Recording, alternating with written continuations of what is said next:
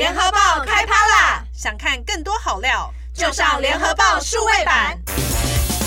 你给我记者，好哦，我给你记者，第一线采访观察，不藏私大公开，报道写不完的故事，我们说给你听。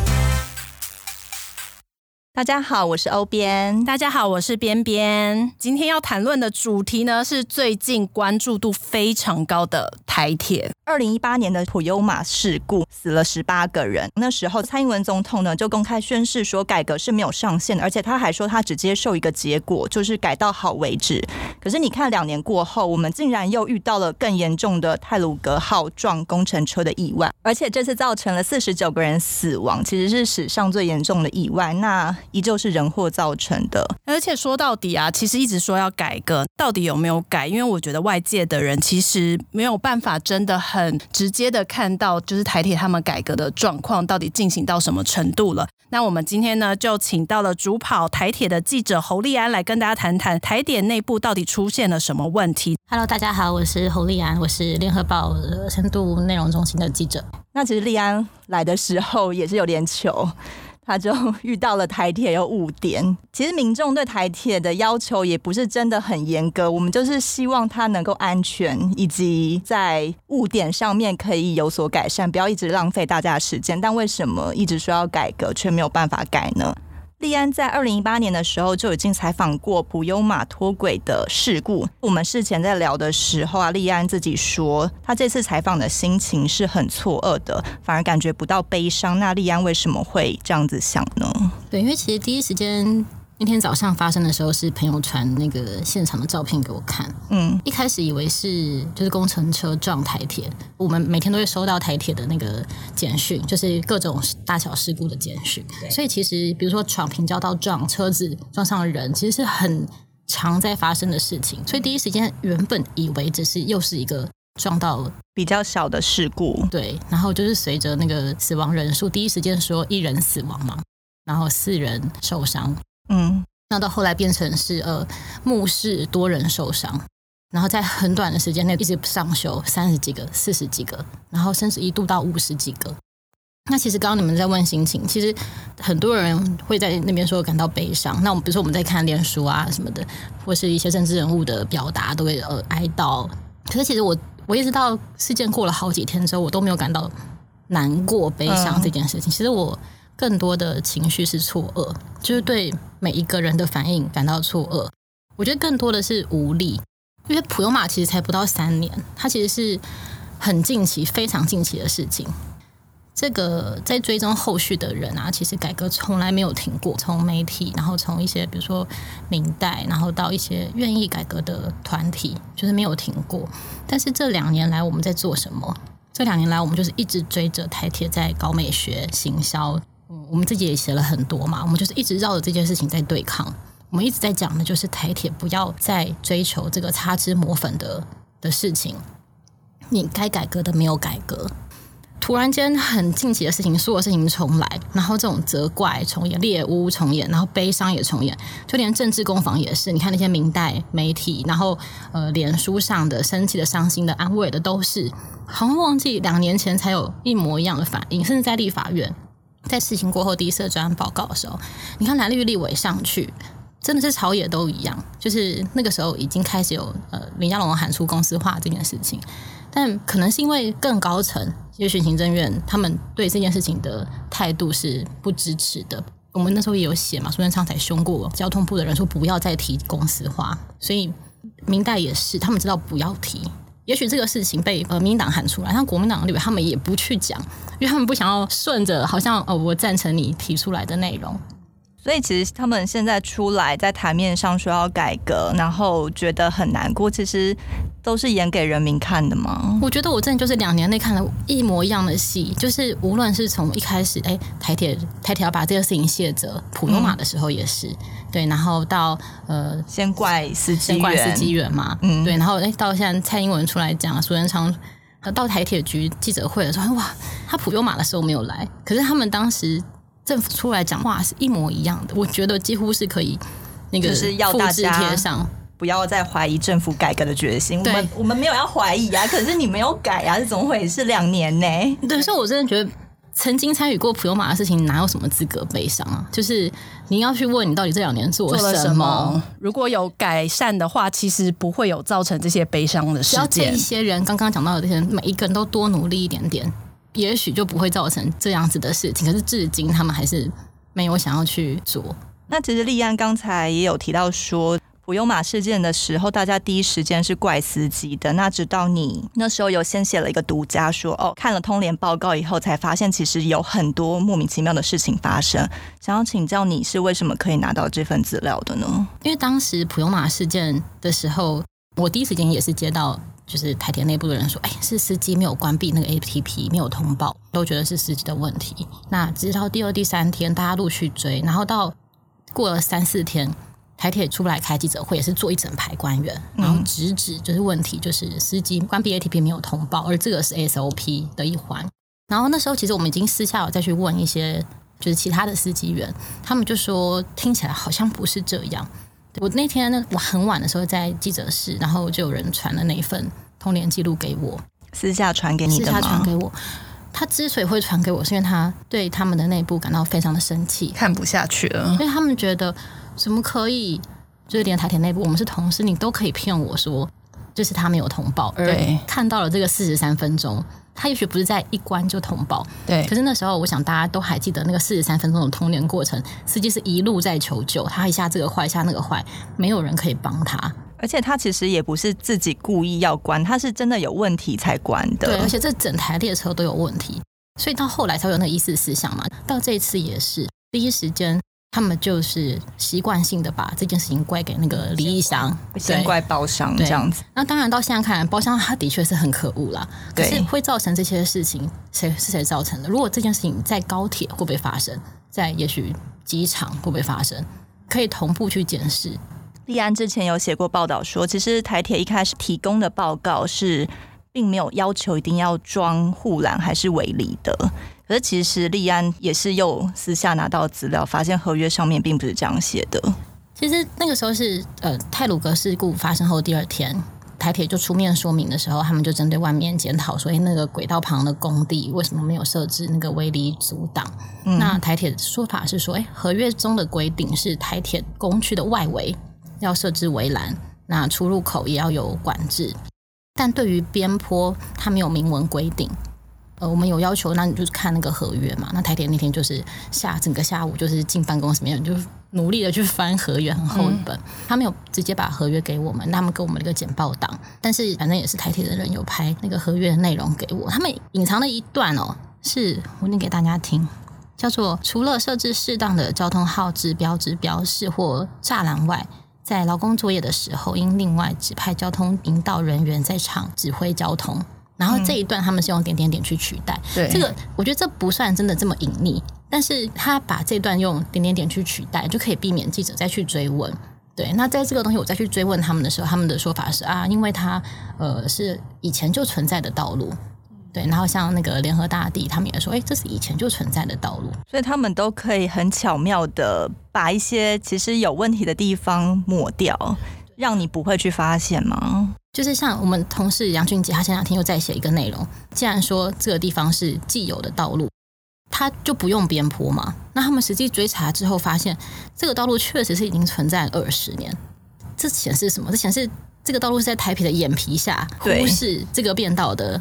就是你如果觉得它有需要被防护的话，你早就该做，应该早就已经做了围篱，而不是等到这一次才在讲说这个只是原本的变道。对，而且其实，在翻了法规之后，就发现其实法规早就有定了。台铁自己 SOP 是不是也有规定？其实都有规范，就是类似这样子的，应该要去设置，但最后就是没有。就是台铁在这些应对中，它其实就是会去避重就轻。台铁局应该要很熟悉铁路法规啊，那铁路法规明明就已经有这一条，或是他们自己台铁 SOP 对于道安的工程该怎么设置一些防护措施。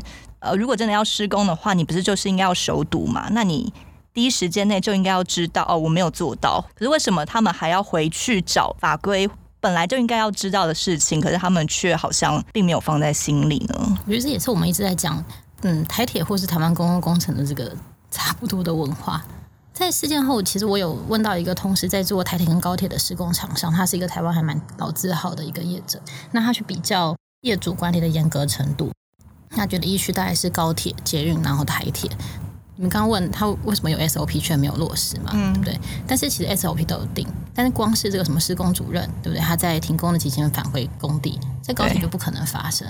就一开始还蛮多人在骂的是说，哎，台铁是受害者，为什么我们要去追究这个受害者？那也有人说，哎，这个工地主任他要回到工地现场，你要把他上脚镣吗？嗯，对不对？可是其实这件事情在高铁是不会发生的，为什么？因为其实就是以台铁来说，他们是比如说外包给建造的公司，就是联合大地，嗯、那就是等于就是花钱了事，让他们去现场去监工，请他们去监督台铁就可以卸下这个责任，现场不用有台铁的人。对，但其实高铁他的人会进去，而且他高铁因为它有分那个 A、B、C、D 证，就是、嗯、比如说你是要去施工的话，你是要去月台，你可能要上，比如说听个简报，你要进去轨道，你要在做什么，那你会发给你证。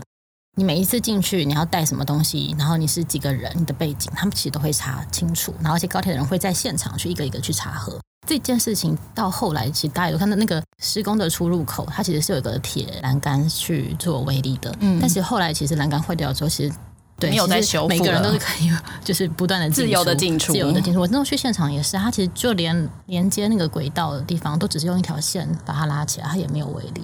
嗯，对。那这个里面进出的人，除了这个李义祥之外，然后联合大地的人，甚至台铁的人，就是不断的进出，嗯，但他没有想要去处理这件事情，这是台铁很多的工程里面普遍会遇到的情形。所以这样其实可以看得出来，台铁就是内部在管理方面其实非常的松散。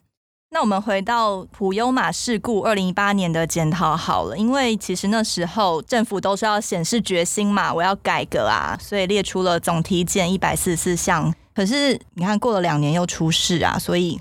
这时候呢，外界才回过头来看，说这个东西到底有没有真的在执行？其实那时候有在说，这一百四十四项，苏院长说会核定下去，给所有部会去做执行。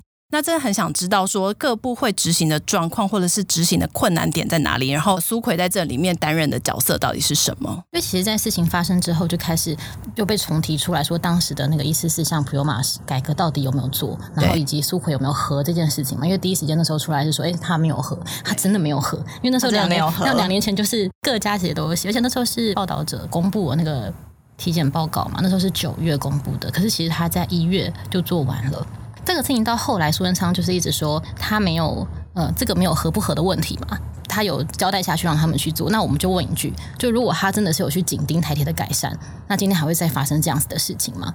因为其实我们回顾那个时间，普悠玛发生的那个时候是赖清德在当行政院长的时候，那普悠玛是十月二十一发生嘛。那发生之后，就是后来是行政院交由那个谁吴泽成还有张景生两个政委去组成那个跨部会调查小组去做这个体检小组。那后来一月就是过了三个月的时候，苏贞昌接阁揆，那体检小组也刚刚好开了第十次会，然后定出了这个一百四十四项的改善项目。后来再开一次会之后就解散，然后就是由台铁就是自行组成那个改革小组。然后原本行政院说要公布的体检报告，就是也没有公布，就是一直到那时候林佳龙还自己讲说他很不解，为什么就是行政院不核嘛？嗯、那后来就是直到那个媒体披露之后，那交通部才赶快就在几天之内把这个内容上网，而且是偷偷上网的，对，是偷偷上网 就被逼出来的。那这次泰鲁阁施工这件事情被翻出来讲，舆论就是开始往苏贞昌烧嘛，就是行政院后来就出来澄清啊，说哎这份报告不需要核准就可以自行执行，但是。当他们拿出这些项目出来搪塞说，一百四十四项已经完成一百零九项的时候，我就问：那台铁这些改善事项是你台铁一个人可以完成的吗？台铁要改什么？它分层负责非常多内容，从台铁交通部到行政院，光是票价调整。台铁交通部不可能他自己去调这个票，他讲了二十几年从来没调过。那组织定位，你台铁的组织要放在哪里？对你的这个可能组织改造，甚至是涉及铁路法的修改，都是已经超过交通部层级的事情，必须由行政院来推动。行政院他这个一声令下说：“哎，来做。”然后他完全没有任何的没有帮助嘛协调。对，那有可能去动作吗？那苏元昌说他已经通函各部会执行，那他的角色又是什么？好，他后来他就出来讲了，说他他又有执行，他们有开了很多很多会。我们家头版头也是同时有写细看这些会议内容，他们开了什么会？你们记得去年五月的时候发生那个成功断轨事件，对，四十四公分，对，引发还蛮多争议嘛。这些刚刚讲的会议都是在发生断轨之后，行政院召开的会议，这些是涉及的事情都是技术面向的问题。而台铁最大的两个困境就是它的财务。台铁负债是负债四千多亿元，然后扣除那些，就实际上银行的欠款是两千多亿，这也是为什么从来没有人想要去解决它债务的东西，它真的太庞大。那体制的问题，其实真的就是涉及它的组织的事情。组织的确它是很难，我我相信你们也想知道，就是公司化到底是不是一个解方嘛？嗯，对不对？每次一讲到公司化，就是工会一定会反弹，他们反弹不是没有道理。就是他们也会担心他们的薪水、他们的这个权益权益受到影响。对，那可能更多的是，比如说。有没有可能有财团的介入啊？可能有土地的这个买卖啊，或者是可能以营收为思考之后，台铁的整个环境就会改变。可是像华航也是有点，应该算是国营事业，可是又是上市公司，台铁也没有办法比照办理吗？我们一般在讲起就是公司化、民营化的时候，其实都会，比如说你会讲华航，那可能会讲中华邮政，对不对？来做比较，华航是比较是民营化。是对他的股份是有一般人的股份，那那个邮政，中华它就是百分之百的观音股份，所以其实我们过去一直在谈台铁的公司化，它是类似中华邮政这种形式，哦，不是民营化的概念。嗯，对对对。那公司化最大的一个优点是人事禁用的弹性，比如说台铁局长，嗯、台铁局长必须要有公务员资格。这也是为什么这么难找的原因哦。对对，现在已经三个多月没有了嘛。对，那嗯、呃，最近也常有报道在讲说，那个是不是？呃，行政院长卡这个问题，这一次的事件未必这么直接是行政院卡，而是真的没有人 想要当。之前还有人说，是不是谁要放什么酬用去台电？没有，真的你要放什么用可以筹，这是一个很大的锅，是吗？如果今天把你放去台铁局长，你可能会觉得我做错什么事，没人敢 当，可能会觉得被降职，或者被惩罚，对，被丢去那里，所以也没有人想当。可是如果是用公司的形式去做的话，它其实是可以禁用更多的，比如说北捷或是高铁或是外面的人才进来去做管理，这是过去在谈这个组织里面还蛮重要的一块。那还有财务的运用，所以它确实是很难。这都是在总体检一百四十四项里面说要改善的吗？总体检当初听说它不合最大的原因，其实就是因为公司化，就是因为它里面有写到公司化。所以张景生前阵子还写了很长的脸书嘛，听说就是苏文昌对他还有对交通部发脾气，说不要再谈公司化，然后。而且他把那个过程写的很详细，对，所以后来他就脸书就删文，可惜大家没有办法看到，感觉好像很精彩，是有截图，有截图，竟然有看到，让我们再回去找一下。对啊，那所以也就是这个心态，就是让因为台铁整个组织改造需要整个国家的决心，要怎么去改它，所以其实以苏贞昌的那个名言，就是他只做一年内会看到成果的事情。这样不会有这种目光短视的感觉吗？可是很快啊，对他们要就是短时间内，他可以让所有的人看到他的政绩哦，嗯，它效果很好。可是公司化，比如说以韩国、日本为例，那个都是经历十五年、二十五年的事情，那可能还经过政党轮替，他可能都不知道在哪了，是不是？对他，他没办法看到短期的成效，所以这也是过去他们不愿意真的去面对这个台铁病灶的原因，因为太过。吃力不讨好。那两年前，联合报有专访过林佳龙，他是有提到台铁要公司化的，还要成立改革小组。交通部长他是有这个想法的，但他没有办法执行，也是因为行政院不支持嘛。对，因为刚刚也讲那个那个时候行政院对这件事情的态度嘛，所以其实我觉得林佳龙应该很感谢我们。两年前 有愿景，有白纸黑字为证。要不然如果他现在才喊，可能就真的很那个马后炮。但是他确实有白纸黑字，就两年前我们院庭做了一个那个台铁误点的专题这样子，然后我们同事还去南韩采访，就是他们公司化后改善事故还有误点率的。这个事情，那个时候为了这件事情去专访林佳龙，因为那时候普悠玛刚结束没多久嘛，他就说他其实也有提议，就是政院组成这个跨部会改革台铁推动小组。后来我们就就问他说：“这包含公司化吗？”他就说：“对，这包含公司化。”就那可能是后来被逼问出来的。总之就是他答应了。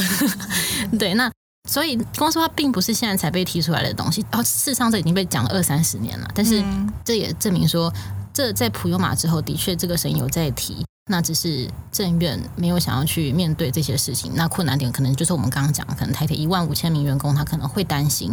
像台铁的员工，他可能就会认为说，哎，现在你们要说呃改善财务，或者是改善这些人力的问题，在不公司化的情况下，其实是可以改的。对对，那你拿钱出来嘛？那为什么都不做？对，但是的确公司化它不是万灵丹，但它是一个起点。好好的整顿内部的一个起点，不一定最后一定要走到公司化，可是你要有个起头。对，而且之前访问那个之前的交通部长，他们也有提到令人担心的事情，就是公司化之后会不会就变成是另外一个肥猫，嗯、就是高薪的使用董事长、总经理进来，但是就跟一些国营事业一样，嗯、对，那可能未必员工的薪资有办法调涨。那可能我们现在摆烂的事情，未来一样摆烂。的确，还是会有可能会有担心的事情，有一些弊端可能没有办法解决。对，但是从一连串的事情看起来，台铁必须改的就是它组织的问题，而这个问题是需要有政府会做事。政府，立安在这个两年之间，你有没有看到林佳龙有做了什么事情？就是有想要做事的吗？对，做了什么事情？这两年来最难的事情就是。他可能连台铁局长都管不了，不了。对，因为台铁局长之前是张振元嘛，然后是赖清德的以前在台南市的，啊，就就他的人嘛。对，其实这两年来，我们一直在处理的都是。他们怎么样子去大力行销台铁？怎么去弄美学？嗯、那中间的确有争取到他们的福利津贴，因为台其实台铁很惨，因为他们是劳工兼公务员的身份，所以他们其实什么都没有，比如说教育津贴、结婚、丧葬补助，这些都没有。像公务员的那个福利会这么好，对，对不对？其实这两年是有争取到这些东西，当然就是可能比预期中的还少，争取的时间还久。争取的时间还久，就是也证明其实行政院他从一开始要讲到后来，中间都没有的时候就很慢啊，就来来回回也退了好几次，沟通好几次才出现这个内容。这两年就这样过去了，每一次的事故就会说：“哎，我们要引进新车了，新车可以救台铁。”但从我们刚刚讲的这些 SOP 的问题，新车真的可以救台铁吗？对，其实中间有很多轨道的问题，所有维护的问题，那些问题如果真正解决，才是让新车进来可以让大家安全搭乘的一个重要的环节。不然，曾经也以为普悠玛跟泰鲁哥是新车啊，结果对，结果还是这两个就出事了。对啊，另一方面，我们也有观察到台铁总体检里面的。优先改善事项第九项，它其实就有提到，铁路沿线施工的路段应该要加强施工相关措施以外，还要依轨道养护标准作业施工，养护完成后还要要求现场负责人确认，以确保行车安全。那如果有遵守这条的话，其实泰鲁格事故理论上是不会发生的。但这条它在去年，就是二零二零年的时候，交通部是同意解除列管的，就是想要请教立安啊。交通部解除列管，应该是代表说，哦，他们都有做到才解除列管嘛。可是就这次的事件来看，其实是没有的。所以你回去看刚刚他们讲的一四四项完成一零九项，你相信每一件事情都完成了吗？哎，这样看起来三分之二以上都要完成了，那不是感觉应该有显著的进步吗？是只要打个勾就好了吗？对就是实际上他们不会去执行，就他们可能会有很多是要列出一些什么的。规定或手册或守则，那也都会列出来。所以是台铁跟交通部都在演一出戏吗？就哦，我有提出一些我要改善的东西，那交通部也配合说哦，我要帮你列管，但两两方都没有实际执行吗？嗯，比较可以说的是纸上谈兵吧，就是公开给媒体看，而且还自己偷偷上网。也不管大家有没有看到，反正上网你有看到，就有算我有在做这些事情。不是啊，我我上网看到了，但我也不知道你有没有做啊。你跟我说你有做，但因为他后面就打勾啊，他就觉得他有做了。哦，好，如果我写 KPI 也这么容易就好了，是不是？因为你看，其实就连运安会的那个普悠玛最后体检报告，他去年底出来嘛，其实我们后来也是很诟病的，就是它里面都还是只提到这些技术性问题，它。也是不敢去触碰组织问题，但即使是技术性问题，就是他也是列了一大堆嘛，那个总是要交个报告，然后台铁就是要回文，就连台铁回文给运安会都被整个推荐，因为大概有三分之二台铁就说这个做了那个做了，可是没有真的做到。呃，符合标准的状态吗？就是很心领如仪的把事情列上去。比如说，以去年那个成功断轨四十公分那个案件来说，嗯、虽然这个可能未必是那个意思思想里面的，可是我觉得这个例子可以还可以还蛮可以看到，就是实际上定的规范跟有没有办法落实的。这个落差，因为当时是林佳龙他提交什么六项改善措施啊之类的，然后包含就是徒步或是工程维修车要提高它的巡检频率，从每周一次提升为两次，你看每次发生事件，我们总是会说要改革，要什么几大改善计划，然后就会列出这些数字。可是实际上有办法达成吗？就是那个时候我们去看这个运安会的报告数数据，就是可以去看其实台铁现在的人力跟轨道长度，它增加频率只会就是让人员疲于奔命，就更累而已，没有办法好好的检查对轨道方面的问题。对，对，那没有办法落实检查，所以它的。安全还是没有办法解决，只是你可以讲出来，我要有六大改善措施，但做不做得到又是另外一回事。就是写得很漂亮，但执行只是累死基层的人的，而且他们也做不来，应该说做不到。对，想做做不到。所以在一四四项改善计划里面，很多项也是台铁就列出来。那所以运安会退台铁建的原因也是，你知道怎么达成？对，嗯、如果无法达成的话，你列这些是给谁看？就是给大家看而已。对。对因为其实呃，之前在报道里面有写到说，其实很多工程人员或者不管是司机，其实他们都还蛮凭自己的经验去行车或者是尾运的嘛。因为那个一四四总体检的时候，应该也会提到，不管是落实于，如果你今天要做工程，你应该会要有个瞭望员，然后要随时监看路边的状况。可是上一次的那个事件是那个今年二月的，对，瞭望员也同时加入了工程。那其实很多东西都是凭他们自己的经验经验来做事的话，他们是因为很缺人吗？还是根本大家都？不管这种很基本的公安，他从员工福利然后到人力金融都是很大的问题。嗯，所以其实这个事情不能怪台铁的原因是，从普悠马事件之后到这一次，其实司机员他们为什么会这么拼经验？因为比如说一个司机员他开七种车。他们必须要不断转换，可能我今天光是台中的那个山水山海线，它一天可能就要开三种车，而且三种是不同的车，哦，系统都不太一样。就像我们开车踩那个油门，嗯，对不对？有的可能很紧，有的很松。对，对，它新列车进来的那个刹车的系数是跟可能国外是一样的，也是台铁原本自己开出来的规格。嗯，但最后台铁要修改，为什么？因为司机员他不习惯，因为司机员。在开 A 车、B 车、C 车的时候，它的力道是不同的。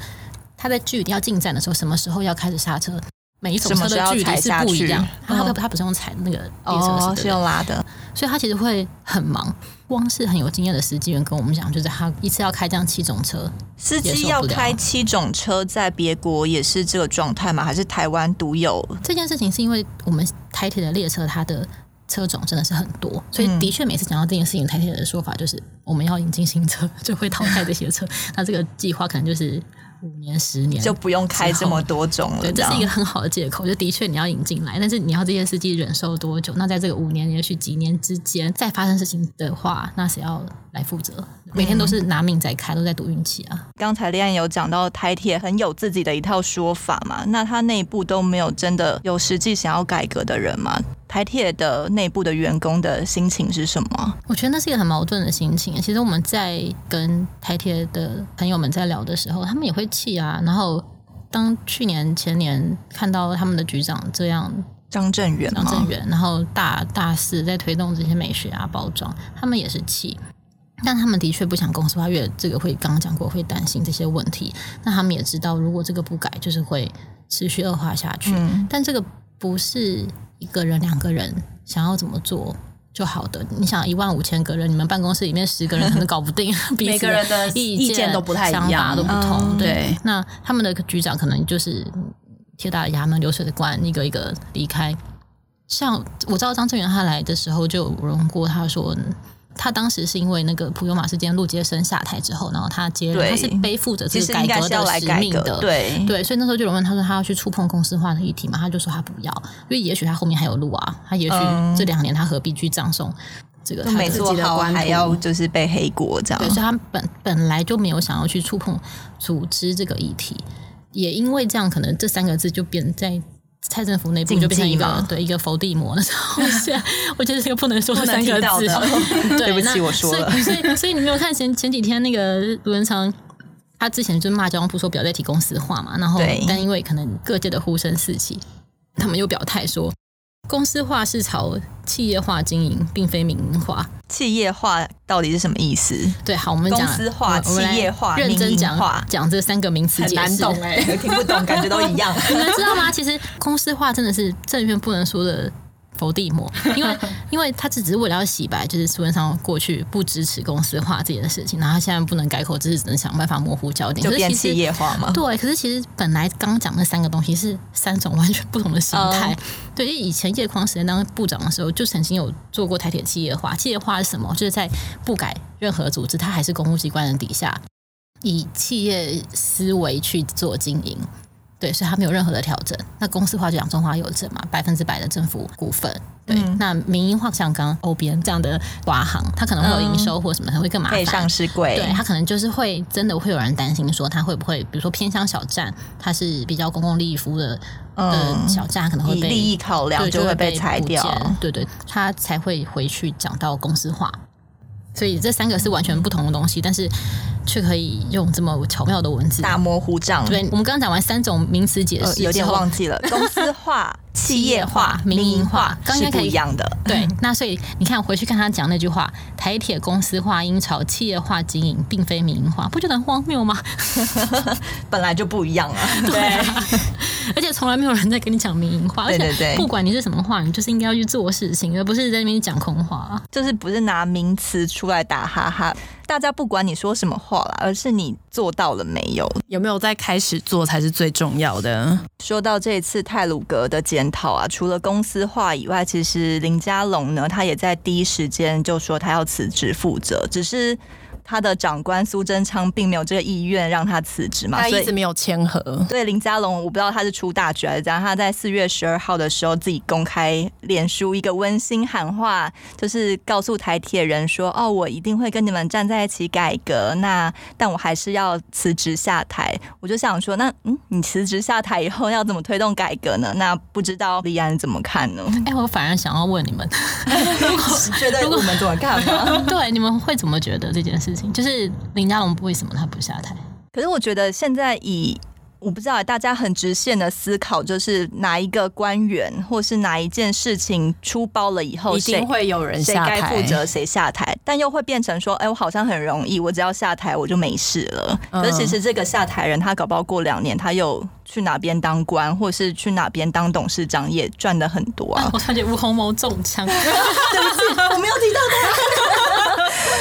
对，我就是想说，那这个下台真的有很重要吗？李安怎么觉得呢？他现在不走，他就完蛋了啦。他没有路了，是不是？对啊，他已经出了这个事情，而且我看路上很多人都会把普悠玛也过给他，就会说 这个部长已经有普悠玛事件，又有泰鲁阁事件，他还不走吗？所以但其实普悠玛也要赖在他身上吗？我觉得他必须要负的责任是他的改革脚步确实慢。虽然我们刚刚都在讲说，呃，可能他两年前就有提公司化，还有跟院长提的改革，那他到底做了什么嘛？嗯，在这两年。他有实际上真的想要去推吗？他必须要为自己负责的是，他在这方面角度真的是慢啊，他慢到就是又再发生了一件事情。对，但他还是很温馨的说：“哦，我还是会跟你们一起改革哦。”这个可以相信吗？就好好看他，看他接下来到底有什么动作。对，但另一方面，他长官不准辞是什么意思呢？那你们怎么看这是什么意思？我觉得现在应该是一定还是需要有一个人站出来讲话，而且一定大家的骂声不会断。我自己的意见啦，就是不代表公司立场，就是总是要有个人被骂的嘛。那苏揆就是先不要被骂，核定这件事情，就是让这个人出去当挡箭牌。那等到事情过了，或者是他们不是即将要通车吗？是二十号，对对。那等到这件事情过了之后，再让他下去，那也没有关系。而且你看，他们都有捐款，感觉就。好像有洗全部进来白一点嘛？对，实实际上就是这样啊。对，我的想法是这样，对，实际上是这样，没有错啊。嗯，所以最终就是还是苏贞昌会准林佳龙的辞呈，只是要看个时机。应该就是通车的时间啦，因为四二零是目前压的通车的时间，但可能会提早。但是至少到今天，我们看到报道已经少很多啦，就是。今天是四月十四号，对，今天是是我们的录音时间，跟大家讲一下。对，对，其实，在事件过后再观察，在第七、第八天，报道就会开始变少。然后关注度也变低。你问现在发生什么事情，可能比较有人关注的是疫苗啊，是关注别的，对，比较不会再去关注台铁的事情。这其实也是一个不太好的现象，就是大家都一窝蜂的热度骂过以后，就好像就忘记了。这也是当时普悠玛之后，就是这些改革就后来都停摆的原因吧？对啊，就是我官员好了，我在大家热度都很够的时候，我就站出来说我会改革，我也列出了我要改革的东西。但因为没有人监督，所以我后来怎么做，大家也不会知道。然后一再重演这样。对啊，所以像现在林佳龙当了可能七八天的防火墙，到时候他也是该走了。他的身上很多茧，很痛。他的他的那个利用价值已经结束。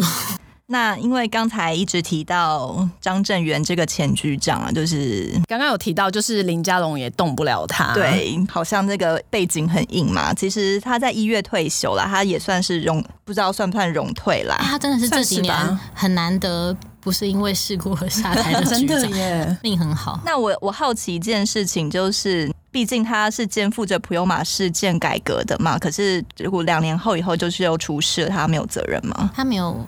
法律的责任啊，就是看他良心有没有不安而已。我也很想问他这件事情。对，哎，他经过猴硐事件，他也可以安然无恙，然后还可以在最后离开前出一本八百多万的书。这当中还有很多故事，我们可以好好的聊聊。那我们下一集一样是请到利安来跟我们聊聊这一号人物以及台铁的美学。